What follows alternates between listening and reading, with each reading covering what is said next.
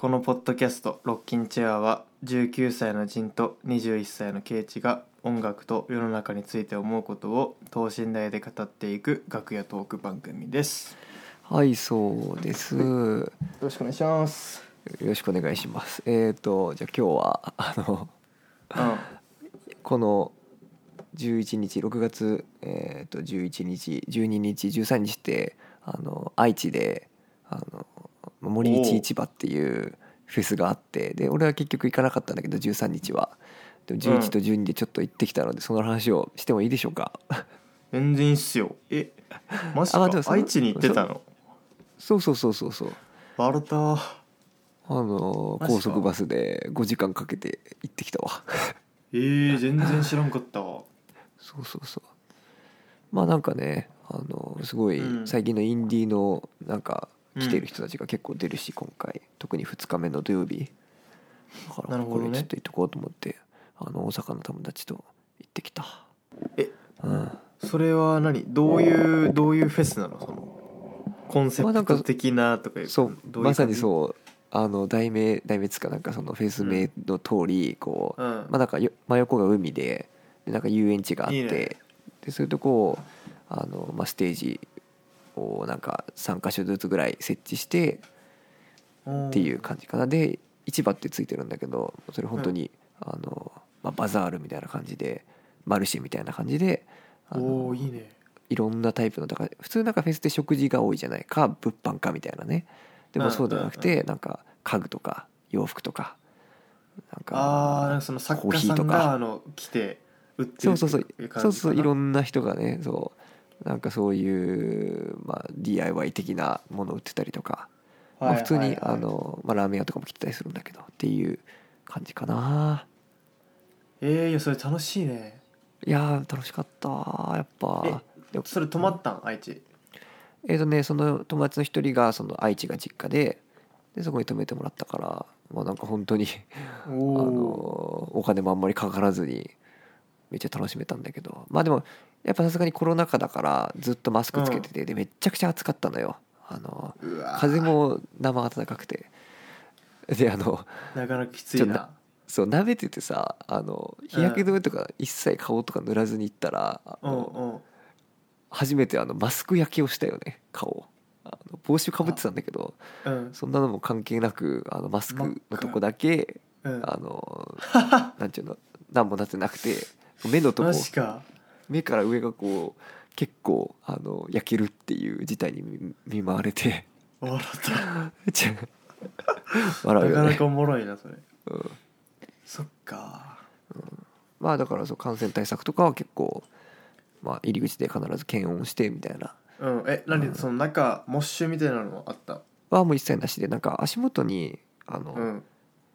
まあ、一応区画がこう書いてあってバツ印でこうここに立ってくださいっていうえー、大体まあ1メーターぐらいはやっぱちゃんと距離取ってで大声は禁止であのだから一緒に歌ったりとかもできないしまあなんかちょっと「うー」みたいなこう声は出ちゃうけどねやっぱその乗っちゃうとねどうしても。でもそれはあの、えー、それなかなか異常じゃないそれなんか。やっぱ変だよね。なんかやっぱフェスって言ったらそのスタンディングであのそうそうそうそうそうそうそう。めちょっとこう前がこうごちゃっとしててこはいはいはい、うう、めっん、ちゃこう客あのオーディエンスとそのなんかあのうんうんうんうん。演者の距離も近くてなんかちょっとこうねそうそうそう盛り上がそうるって感じじゃんね。だからさなんか、まあ、普通のフェスってやっぱそこそこ前に行けるじゃん。こう、まあ、密密集すればさ。なんかある程度行けるけど、うん今回ちょっと。全然いける全然いける。あの、まあ、踊ってばかりの国とかあのちょその前に見てたオリジナルラブの関係であんま前に行けずに、まあ、ちょっと音響がいまいちつうかうんなん。か遠くてめちゃくちゃ遠くて。で海沿いだから海風もすごくてでちょっといまいちだったっていうのはあるんだけど、まあ、でもなんか入っていけないじゃんそのみんな距離取ってる中にあんまりね。うん。もちろんなんかそこになんか空間があったらどんどん行ってたけど他のライブ、うん。他の演者とかだったらね。でもやっぱ人多くてっていうのはあったね。あやっぱ人多かったね結構。うん。しっかり割といたと思おう。おすげえな愛知。でお酒がね飲めないっていうのがやっぱねフェスっぽくないっちゃっぽくない。うん、まあ、日本今どこでもねね外で酒飲めない国ですからね今。基本的に。あそっかそっか。そうそうそう。禁酒禁酒保護時代ですから。って感じで。面白いね。いやいやなんか日本デンマークにいすぎてなんか日本の感覚がどんな感じだったかちょっとねだんだん忘れてきたわなんか。まあまあオリンピックやるみたいですからね、G7 のあれで日本が主導するそうですからね。まあ知らんけどどうなるか。いや英語喋れねえのに主導するからね。英語喋れねえのに。すが。いやさすがやな。えー、えそれでそのあれはそのな誰を見たの？内容ね。ちょっと内容に今回ちょっと。語っていこう、うん、まだえっ、とね今撮ってるのが14日の月曜だから帰ってきて昨日帰ってきたばっかり夜行夜行じゃねえおじゃあまだ全で然余韻がまだある感じでそう、うん。なのでじゃあちょっとまあちょっととりあえず今回割としっかり見たやつをあげると、えーうん。まず一回言うけど織坂優太、えーうん。羊文学、えー君島大空あと坂本美優と小室哲哉っていうやつと、えーうん。あと石野卓球電気グループの石野卓はい球、がまあ初日遊園地ステージってとこで見たやつでで2日目があのーえー、と待ってよあ金子綾の「えおおとーえー塔」っていうまあ俺ちょっと「塔」はしっかり見れなかったんだけどとあと「オリジナルラブ」もうこれこれ見に行ったようなもんなんだけどね今回オリジナルラブと「踊ってばかりの国」クラムボンとあとは「ライムスター」っていうヒップホップのやつとはいはい。でライムスターの最後にスチャダラパーが出てきてでちょっとちらっとネバーヤングビーチを見たらそれにもスチャダラが出てみたいな感じで2日間終わったんだけどなんか気になるのある？今言った中で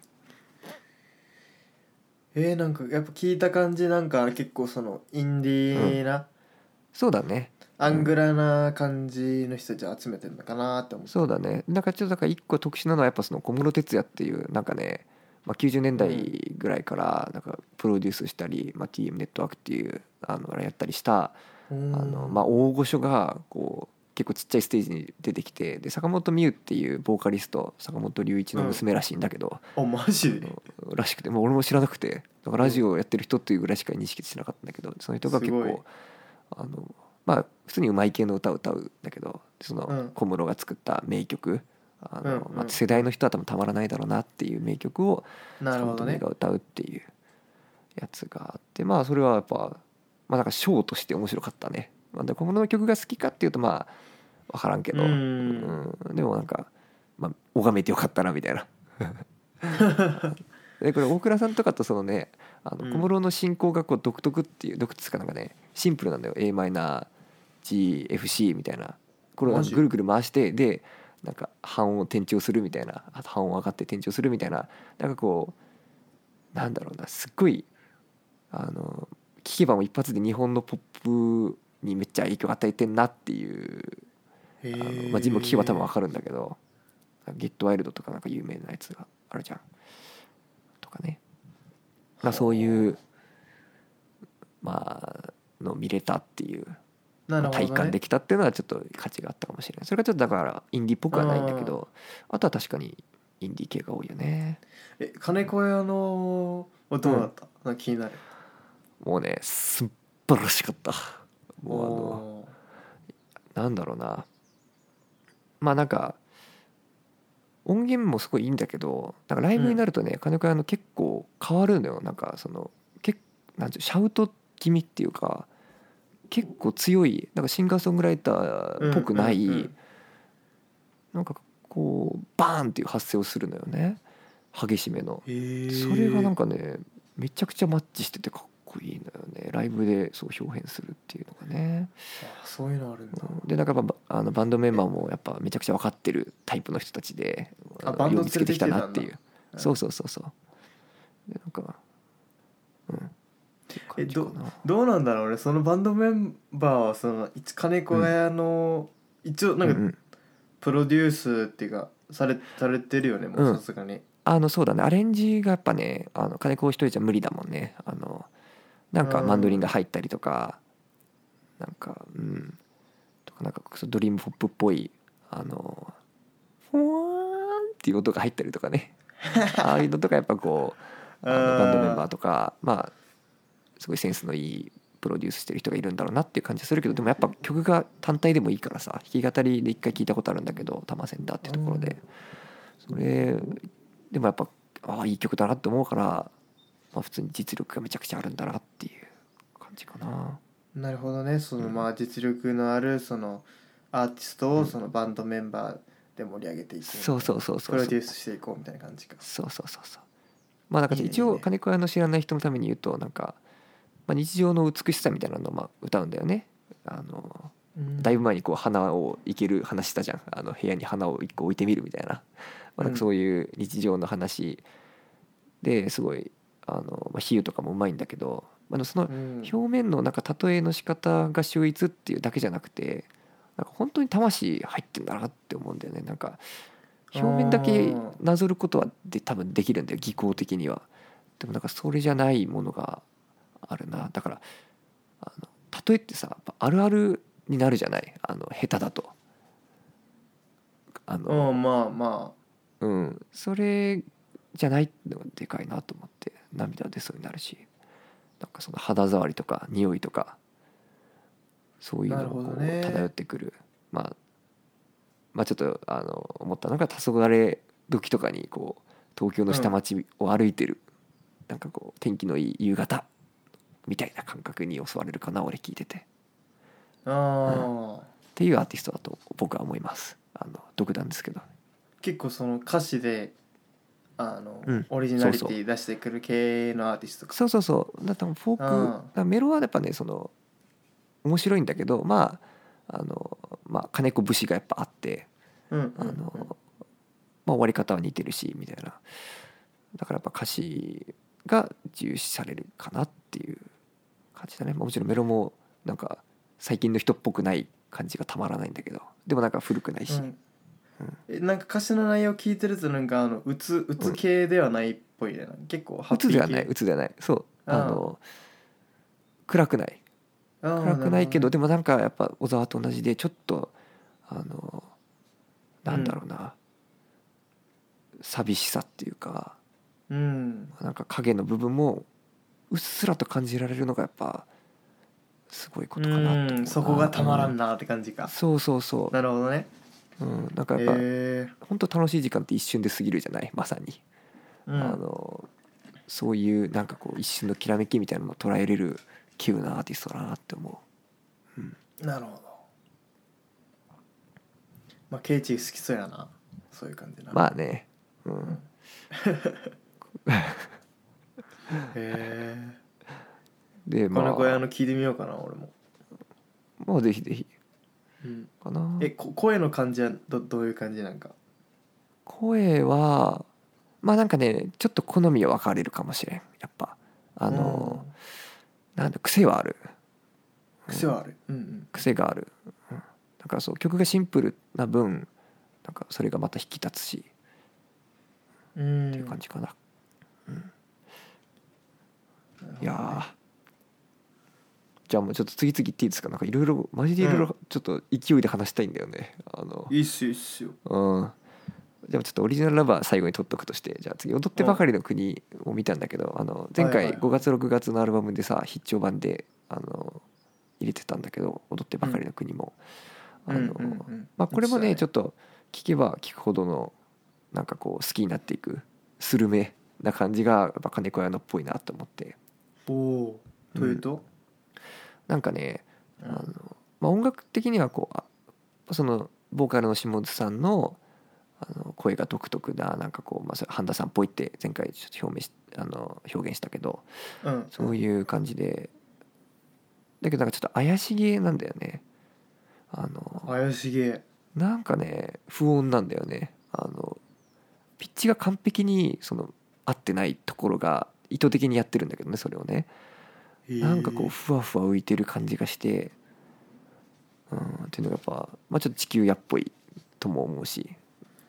ちょっとサイケっぽいのか。サイケっぽいサイケっぽい本当に。あなんかねそれがでもそれが面白くてそのなんか歌謡っぽさもあるのよ。サイケと。あそれが両立してんのがすごいなと思って。なんか俺これちょっとさっき考えた表現だけどあの団地とサイケが両立してるなって思うんだよね団地。団る地。団地感なんか団地ってこうなんかこうまあなんだろうな、まあ均質化されてる感じあるじゃない？でなんかこう歌謡曲がテレビから流れてるみたいななんかそういう、はいはいはあのまあ一般的なものとなんかこうそのサイケがこう同じ場所にあるみたいなちょっと考えられない感じがして、へえまあ、なんか「ボーイ」っていうあの俺一番好きな曲なんだけどあの、うんまあ、代表曲みたいなのがあってそれとかぜひ聴いてほしい。なんか、なるほどね。うん。おもろいね。うん。すごい。おすすめかもしれん、うん、え何人バンド？何人編成？えっとねメンバーが結構入れ替わりが多くてでなんかギターが3本いたんだよね今回ボーカル含めて。3本もいたんだ。そう。なんかまあちょっと変わってる。そうだけどちょっとあの今回は距離が遠かったしあの、まあ、海辺のビーチの音響もちょっと、まあスピーカーが小さかったしちょっといまいちだったんだけどでもうん。ぜひアルバムで聴いてほしいなと思うな、うん。はい、で次あのいいですかどんどんいきますよ。いいっすよ。次織坂優太。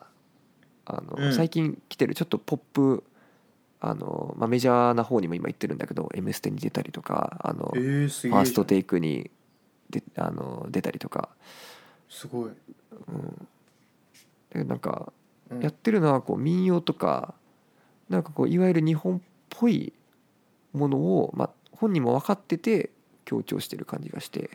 おおいいねいいね。そう。えっ、とねちょっと前に出たアルバムで「平成」っていうのがあるんだけど割とこううん。名盤としてこうすもうすでに言われてる。あれ、まあ、実は俺まだちゃんちゃんと聞けてなくてちょっと、まあうん。今回きっかけに聞こうと思ってるんだけどあれのジャケとかもなんかこうまあ題名が平成だしね。あの、まあ、日本であることの。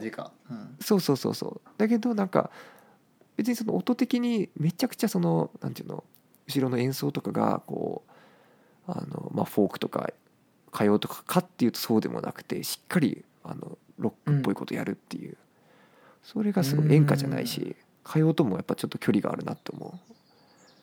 逆にねね。さっきのあの踊ってばかりのがなんか距離ありそうな気がするけどでもそうじゃなくて織坂の方がなんか距離があるなって思って。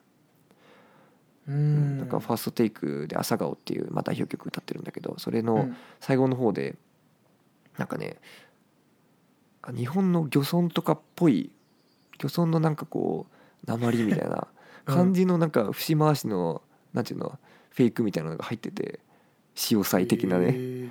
それがなんかこうああーっていう新しいし。でもなんかルーパーとか使うのうまいうまいみたいなねこう足元で。おーそれがやっぱすごいなと思うな。うん。なるほどね。いや俺が最近なんか思ったのは、なんか、はい。まあ俺とかケイチもだしなんか結構そういう、うんうんインディー系のミュージシャンとかって、うんうんうん。そのまあ海外のバンドに影響を受けたりとか結構海外志向の的うんなところがまああるじゃんやっぱり。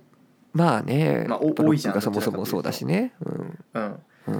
でもなんかそういうなんかその海外志向の的なところでその勝負してもなんかその海外と同じレベルにいけるのはなんかこう結構稀なうん感じで逆にその歌謡とかその日本の音楽の良さみたいなところをなんかこううん意識して押し出してやってるアーティスト来たらなんわかすげえなっていうか。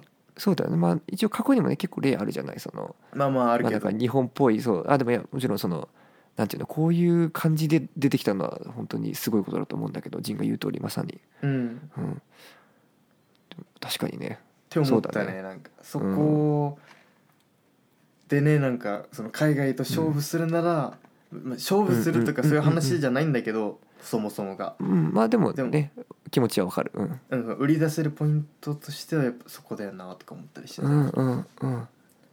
いやーその通りだと思う本当に。あなんか、うん。ミノとかもね時々縄文的ななんか土着のなんかこうのとブルースを合体させたいみたいなこと言ってんじゃん時々あそうだっけ？うんなんかそういうのともやっぱ通じるよねそこは。やっぱ日本に生まれたからねやっぱ母国語で表現したいしね。俺もちょっと英語で作っちゃうけどついつい。うん。なるほどね。まあといったところで、はい。えーまだありますけどね。次行きましょう次。い次羊文学。羊文学。やよく聞くよね羊文学。うん。これなんかまあ俺この間「花束みたいな恋をした」っていうあの菅田将暉の映画見たんだけど、まあ、前も話したかもしれんけど、それであの最後に俺の最近好きな清原果耶っていう女優とあのうん。まあなんか彼氏役の人がこう出てきてでなんかその趣味で意気投合するみたいなあまだちょっと付き合う前なのかな？そこが意気投合するみたいな時に羊文学をベイキャンプで見ましたよみたいなあの私もそこにいたんですみたいな話があってあの、まあだからそれぐらいこう、まあ、インディーの代名詞みたいなのになりつつある。でもまだめちゃくちゃ若い。なるほど。25以内なんじゃないかな多分。っていうマジか人でまあこれあの俺らが好きな「ステレオガール」を俺一人で見に行った時にうん。2年ぐらい前に小さいライブハウスで一回見てでなんかまあうん確かにまあシューゲイズっぽいし、まあ、ドリームポップとかあのぽくて。なるほど。まあなんかシューゲイザーって言ったらやっぱスーパーカーとかがやっぱ日本ではあのまあ第一人者的な感じで出てるし、だよね。ドリームポップやっぱいいよね。俺も好きだしあの Empire of the Sun 好きだよね。うんめっちゃ好き。俺全然知らないんだけどあの、うん。 Walking on a Dream で有名だよねうんうん。夢夢。あれなんか後ろのなんかピアノの LP の感じとかめちゃくちゃドリームポップっぽいよね。そうだね。ううん。んジンふわふわカバーしてたよね。あの、うん。YouTube でね。そうそうそう。あれめちゃくちゃかっこよかった。あよかったよかった。あのマニアックななんていうの？あ選曲。すごいよね、うん、いやあの曲ほんとね好きなんだよね。めっちゃエンパイア・オブ・ザ・サンはデンマークではないのか。デンマークじゃなくてオーストラリアなんだけどああはいはい、はい、なんかいや音楽やってるコンセプトもすごくてあなんかうんうんうんうんうん。なんかジなんかャケでなんかびっくりした俺最初。そうそうなんかあのジャケとかの「エンパイア・オブ・ザ・サン」のその衣装とかはなんかうんうんうん。世界が終わる時にそのあの救世主として現れる人みたいなのをモチーフに なんかこう衣装をやっててうんうん。なんか本当に世界を変えるみたいな感じでね音楽をやってるみたいなインタビュええー。があってなんかちょっと「スター・ウォーズ」っぽいよねあのジャケ。ああかもね。うん、あでもそういうコンセプトなんだろうなと思って、うん、うんなんか本当にスケールでかくてなんかうんうんうん。ちゃんと自分たちの世界観持ってああいう音楽をやってんだなと思って。いや本当ね面白いねブログださん。うん。うん。割と若いよねまだ。ああどうなんだろう分かんない。年齢は。うん。でも絶対あの MGMT とかに影響受けてるよね、うんうんうん。そうだね。最近っぽいしねちゃんと。あのもしあの90年代系だとしても、うん、うん、音がちゃんと今っぽいっていうのがかっこいい。うん、そうだね。まあまあそんな感じで、まあ、ドリームポップうん。とか、まあ、シューギーズっぽいなんかエモーショナルなねまさにあの、うんうん。まあ、ギターの音で。っていうはいのに、はいはいこうなんかちょっとちょっと聞くとあの弱々しいかなって思うようななんかボーカルなんだけど実はこう、うん。めっちゃしっかり歌ってるみたいなまあ綺麗な声うん。のボーカルの人が乗っかってて、シューゲイズな音楽に合いそうだね。そうそうそうそうそう。うん。個性ある。あのいそうでやっぱいない声だなと思ってであの、まあ、ベースとドラムの人のハモリも結構うまくて。うんでなんかその2年ぐらい前に見た時はなんかそこまで、まあ、グッと来なかったっていうかまあ、まあ綺麗だなぐらいでアルバム1枚聴いたぐらいで終わってたんだけど、うんうんうんな今回ライブ見たらなんか音源よりライブの方がちょっと良くてまたもう一回ちょっとあの聞き直そうかなと思ってそのこの2年ぐらい追ってないからさ全然。なるほどねっていう、まあなんか一番有名なやつがこう1999っていううん。世紀末のクリスマスイブみたいな なんかエモいよねっていう感じなんだけど、まあ、いいねいい今回ねやんなかったけどそれは。うん。うん。だいぶあの話したいことは話せてきた。お。あとまあラストなんですけどいつか、ラストきた。うん。いいねオリジナルラブでございます。オリジナルラブか。拍手してください。いやなんかうん。俺結構ふ長いバンドなんじゃないの？そうえっ、とね。俺あんま知らないけど正直。いやもう全然もう,、もう 50, 50歳全然超えてるしあの田島隆夫っていうあの、うん。まあオリジナルラブって基本的に一人ユニットででなんか時々に合わせてこうバンドがなんか入るみたいな感じでああなんだ。けどそう。でまあ90年代いわゆる渋谷系に一応カウントされがちな音楽なんだけどあの、うん。まあなんていうのかな。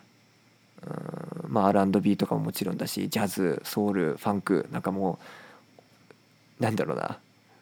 俺らが多分ジンもだけど俺らが好きな要素もう完全に入ってるそれをあの、まあ、そういうの軟弱なこう日本の俺みたいな人がやったらもうなんか聞聞けたもんじゃないんだけどその田島隆夫のなんていうんだろう存在感と太い声とグルーブとなんかその身体性ともうなんかそういうのが相まって凄まじいグルーブなんだよね本当に。おあのグルーブで攻めてくるタイプか。そう。で編成はこうあの、まあ、ベースコーラス、えーギターが田島ともう一人とうん。であとハモンドオルガンが入ってるのよ。やっぱ。おお来あたのハモンドオルガン最高じゃん。ああのハモンドオルガンのうん。音だけで、なんだろうなもう心満たされるんだけど最近俺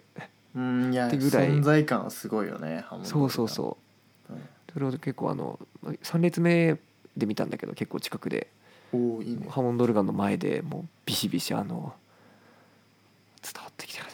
本当にうまいしハモンドオルガン弾いてる人が、キーボーディストが、うん。うんで最初その、まあ、1音目出た時「 Million Secrets of Jazz」っていう名曲が出た時うん。あのなんだろうなもうまずそのワウの使い方がもうこれ以上のお手本はないってぐらい田島のねワウの使い方とかがもう完璧で、ああこれちょっと表現ができないんだよねこううまく、おうん。おちょっと思いが強すぎて説明できない状態に今ちょっと陥ってるんですけれども、えー なんだろうなこう渋谷系ってあのフリッパーズ聞いてもらって分かるけどさあの、うん。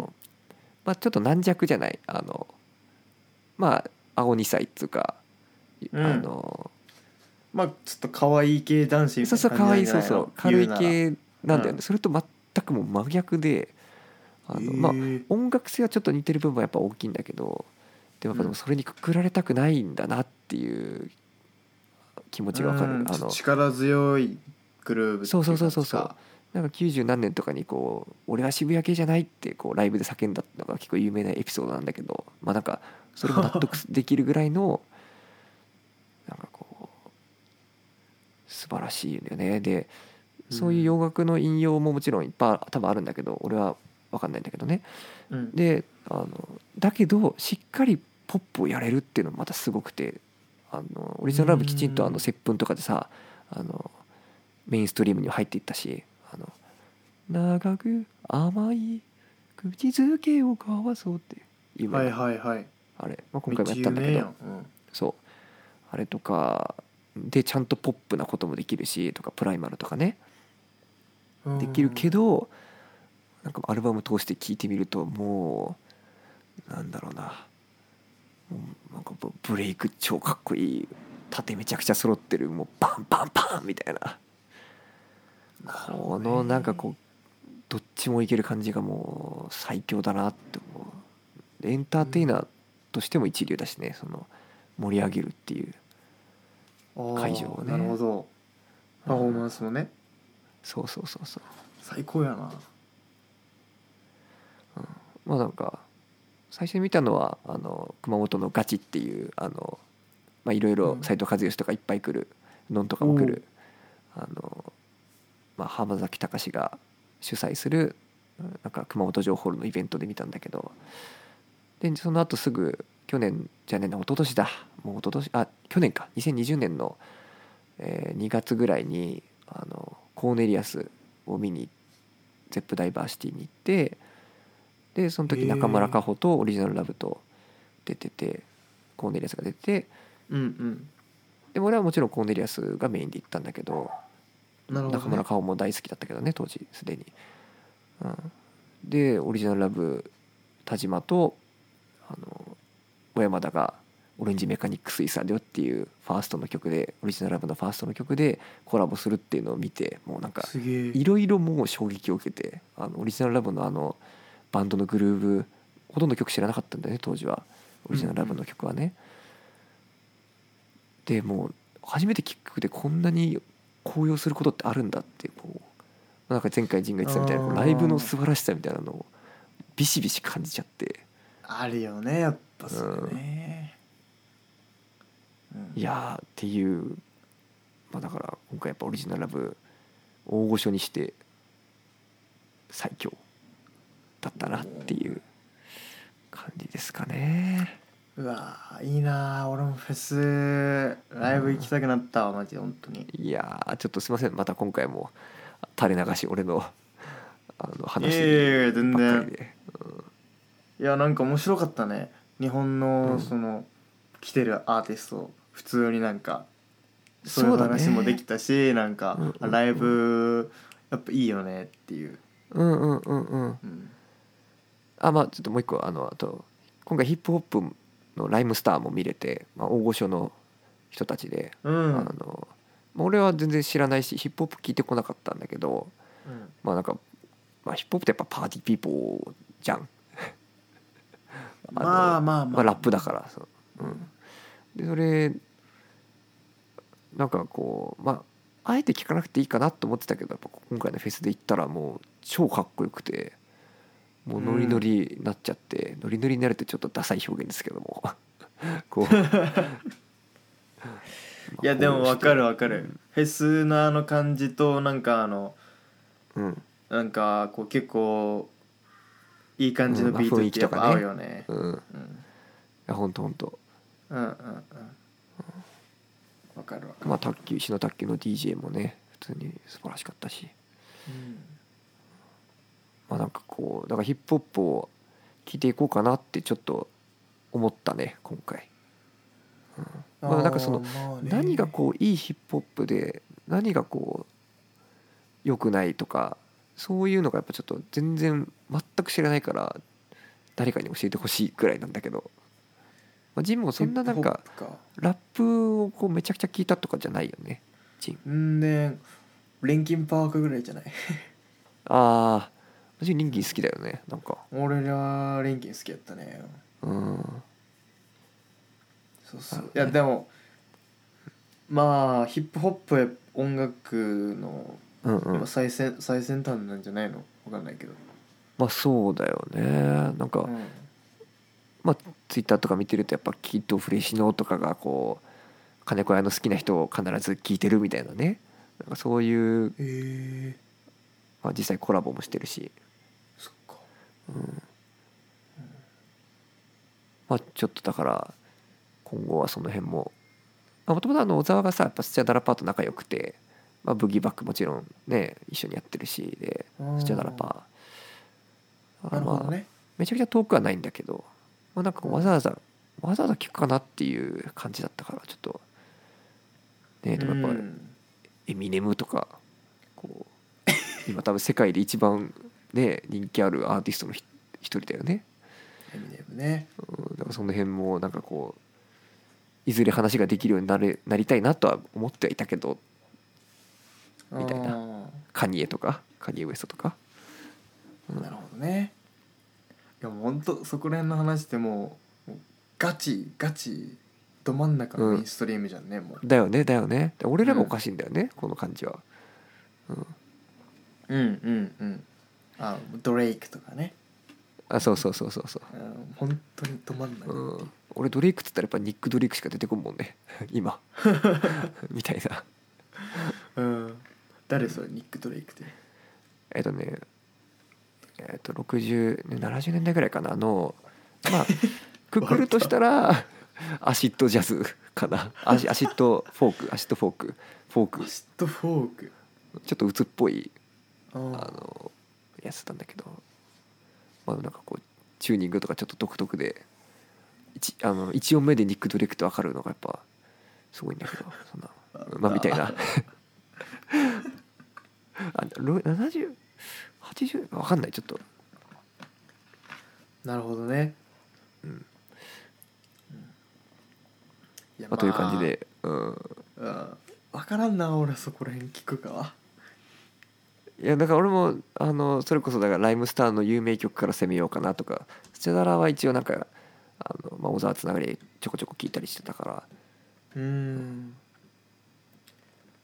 なるほど、ね、なんかその声に親しみが持て始めたらハマるのかもしれんなと思ってずっと聞いてて。なんかずっと聞いてみるしかないんだろうなって思ってる。やっぱこう一撃ではこうバーって来ないもんね音源を聞いた時に、うんうんうん。うん、やっぱメロメロ大好き人間だから俺は。ラップとかメメロないやんけ。だよね。でもなんかそこにこうグルーヴがあるんだろうなっていうのはやっぱ感じたから今回特に。うん。心地よかったしねそのドゥドゥドゥドゥっていう。あれがね。ちょっと本当に語彙がないラップについては特に。もともとあんま語彙ないけど、うん、なるほどね。ラップについてね。うん。という感じで。うん。あちょっと一応あのジンの話もなんか聞きたいけど。お俺の話？この1週間の話でもいいけど。そうだね、おー俺何してたかな？なんかまああのなん？あまあえっ、とね前回のあの曲ジンのフォークっぽい、うん。あのジャック・ジョンソンっぽいちょっとうん。あれ？あああれどう思った？あれめっちゃいいと思った。なんか何回か聞いててうんどんどん良くなってでなんかジン動画 YouTube の動画にのバックでやってるよねそうそうう。ん。あの「A Day in the Life in Denmark」だよねそうそうそう。動画名、うん、あれのなんかスケボーやってる感じにこうめちゃくちゃ合っててだから半田さん回でも話したけどさなんかうん。やっぱやってる人それ。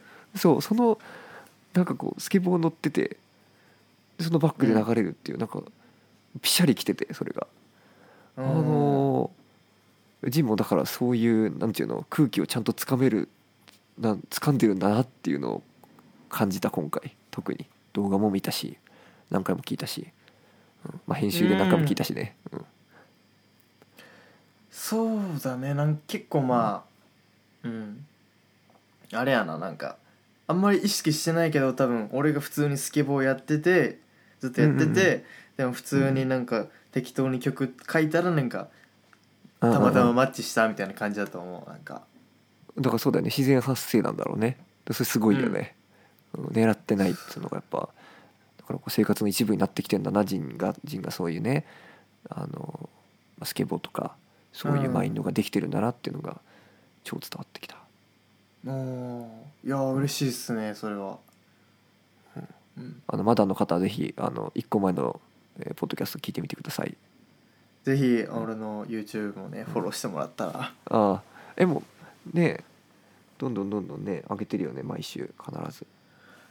いや先週はね本当にねあの金曜日ぐらいになってあれ動画うんうん。準備してねえわってなって、ああ。でなんか結構土曜日もなんかどっかに行くみたいな予定でなんかあのはいはいはいはい。作る時間がなくて。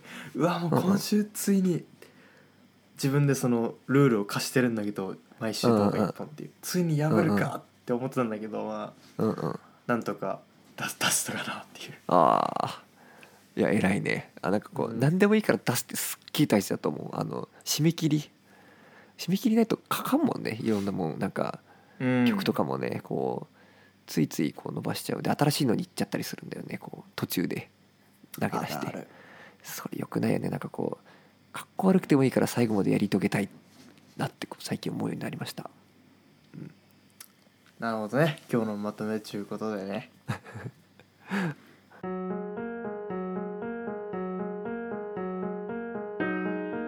じゃあまあ今回は、はい。